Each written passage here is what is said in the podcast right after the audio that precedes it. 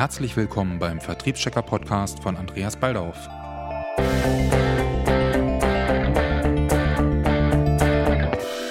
Hier gibt es regelmäßige Infos, News und Interviews zu allem rund um die Themen Vertrieb, Marketing und Selbstvermarktung. Heute geht es um das spannende Thema Telefonakquise. Für einige eine packende Aufgabe, für viele andere ein leidiges Thema. Ich möchte Ihnen ein paar wertvolle Tipps mit auf den Weg geben, womit Sie Ihre Telefonakquise angenehmer und erfolgreicher gestalten können. Die erste Frage, die ich mir stelle, ist, kann Telefonakquise angenehm sein?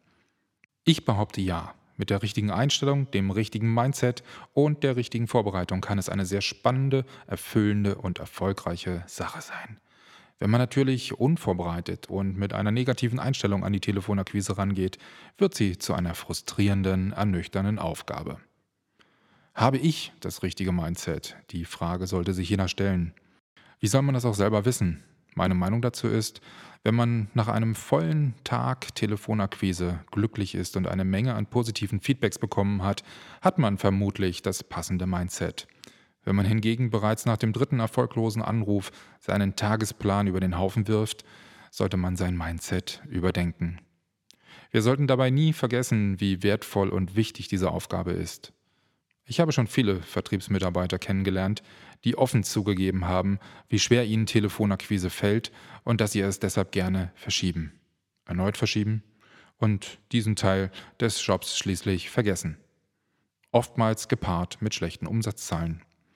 Wenn wir also erfolgreich unseren Job machen wollen, kommen wir an dieser Aufgabe nicht vorbei. Oder wir geben diese Aufgabe ab, indem wir die Akquise outsourcen. Auch dafür gibt es seit vielen Jahren Firmen, die sich darauf spezialisiert haben. Ferner muss man sich fragen, was hindert mich, was blockiert mich? Manchmal ist es nämlich gar nicht das Mindset, welches den einen oder anderen davon abhält, erfolgreiche Telefonakquise zu betreiben. Auch das habe ich schon bei einigen Vertrieblern erlebt. Wenn man im Coaching das gegenseitige Vertrauen aufgebaut hat, stellt sich schnell heraus, dass es tatsächlich Ängste und Blockaden sind, die das verhindern. Ganz angstfrei ist wahrscheinlich niemand von uns. Ängste, die uns am Erfolg hindern, sind deshalb besonders lästig. Ist es die Angst, nicht die passenden Fragen und Antworten im Gespräch parat zu haben? Oder ist es die Angst, abgewiesen zu werden und somit wieder mal keinen Erfolg zu haben? Ich empfehle, sich mal in Ruhe hinzusetzen und sich diese Frage für sich selbst zu stellen und zu beantworten. Wenn man die Ängste akzeptiert, fühlen sie sich schon gar nicht mehr so schlimm an. Und was ist mit den Erfolgen? Schließlich hat man nicht nur negative Erlebnisse. Also sollte man diese Erfolge auch in guter Erinnerung behalten. Das motiviert, hebt die Stimmung, steigert den Erfolg und erleichtert den Griff zum Telefon. Was kann ich tun, damit Telefonakquise Spaß macht? Eine positive Einstellung ist also maßgeblich dafür wichtig, ob ich diesen Teil des Vertriebsdaseins mit Freude mache oder nicht. Wenn wir uns aber in Erinnerung rufen, dass wir ständig neue Interessenten brauchen, die wir dann überzeugen können, unsere Kunden zu werden, so stellen wir fest, ohne Akquise geht es nicht. Eine wichtige Frage, die man sich stellen muss, ist, wer ist meine Zielgruppe? Die Frage muss im Vorfeld ganz klar beantwortet sein, denn wenn ich jemanden anrufe, für den mein Produkt überhaupt nicht in Frage kommt, muss ich mir die Frage stellen, wie erfolgreich ich mit meiner Telefonaktion sein werde. Wenn die Zielgruppe genau feststeht, kommt häufig die nächste Hürde. Ich weiß, mit wem ich sprechen möchte, habe aber erstmal eine Sekretärin am Telefon. Und nun? Wie komme ich an dieser Sekretärin vorbei? Von denen einige behaupten, dass deren Aufgabe ausschließlich darin besteht, niemanden zum Chef durchzustellen, der etwas verkaufen möchte. Na klar, ich hatte auch schon mal dieses Gefühl, wenn ich mein Intro aber überzeugend und selbstbewusst rüberbringe, sollte es mir gelingen, mein Anliegen dem Entscheider vorzutragen. Wenn wir davon ausgehen, dass jeden Tag jemand bei diesem möglichen Kunden anruft, dann ist klar, warum die Sekretärin die Aufgabe hat, nicht alle durchzustellen. Also muss ich mir überlegen, wie ich es anders, besser machen kann als der Durchschnitt. Ich brauche einen eigenen Stil und neue Ideen. Gemäß dem Motto von Steve Jobs, Think Different. Ich hatte mal die Aufgabe für eine Medizintechnikfirma eine Software zu verkaufen. Einer der Vorteile dieser Software war es, dass die optimierten Workflows die Aufgaben deutlich beschleunigten.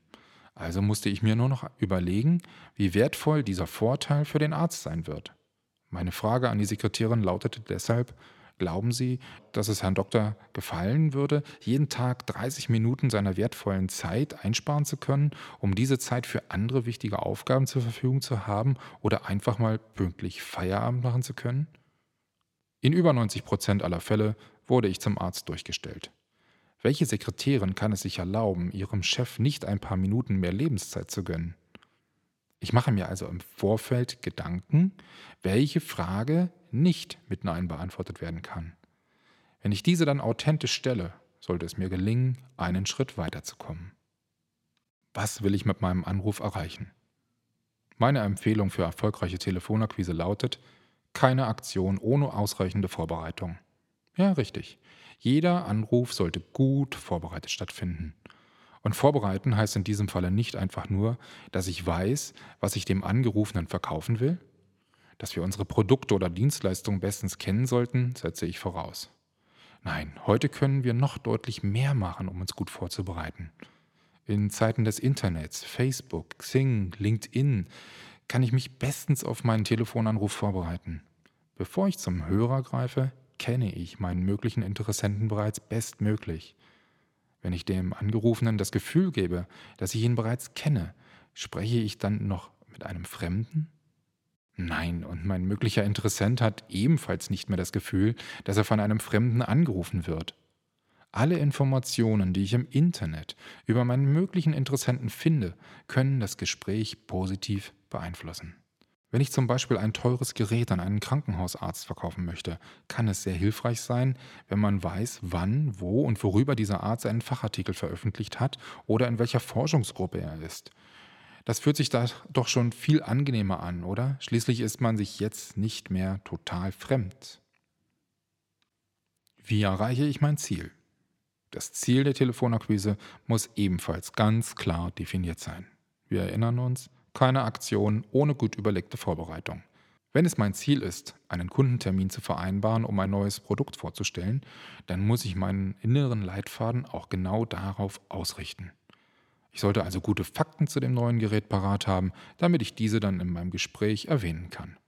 Am besten klingt es, wenn ich selber von den Möglichkeiten, die dieses neue Gerät bietet, begeistert bin. Wenn man selber nicht für eine Sache brennt, wie will man dann den angerufenen Interessenten entfachen? Jetzt muss ich nur noch rausbekommen, ob mein neues Gerät auch die Wünsche meines Interessenten abdeckt. Wie bekommt man das raus? Ganz einfach. Ich frage ihn. In der Regel wird jeder gerne zu seinem Fachgebiet erzählen, denn schließlich ist das ja sein Fachgebiet. Nun höre ich raus, was dem Kunden wirklich wichtig ist. Meine Verkaufsargumente kann ich nun genau an die Kundenvorstellungen anpassen. Was mir persönlich noch wichtig ist, dass ich dem Kunden nicht eine hypermoderne, alles könnende Maschine verkaufe, wenn er doch nur ein paar Basics braucht. Der Kunde wird zwangsläufig denken, ich will ihm unbedingt das teuerste Ding verkaufen, damit meine Provision recht hoch ausfällt. Wie hoch sind die Chancen, diesem Kunden etwas zu verkaufen? Ich schätze, die Chance geht gegen Null. Der Kunde zahlt ungern für Dinge, die er nicht benötigt, die ihm keinen Nutzen und somit kein Geld bringen. Hier ist also eine weitere wichtige Fähigkeit gefordert, das Zuhören. Wenn ich meinem Interessenten zeige, dass ich die Probleme und Schwierigkeiten in seinem Business kenne und verstehe, ich ihm dann auch aufzeige, dass ich ihm vielleicht helfen kann, dann wird er auch von sich und seiner Situation erzählen und diese Informationen sind für uns von hoher Bedeutung.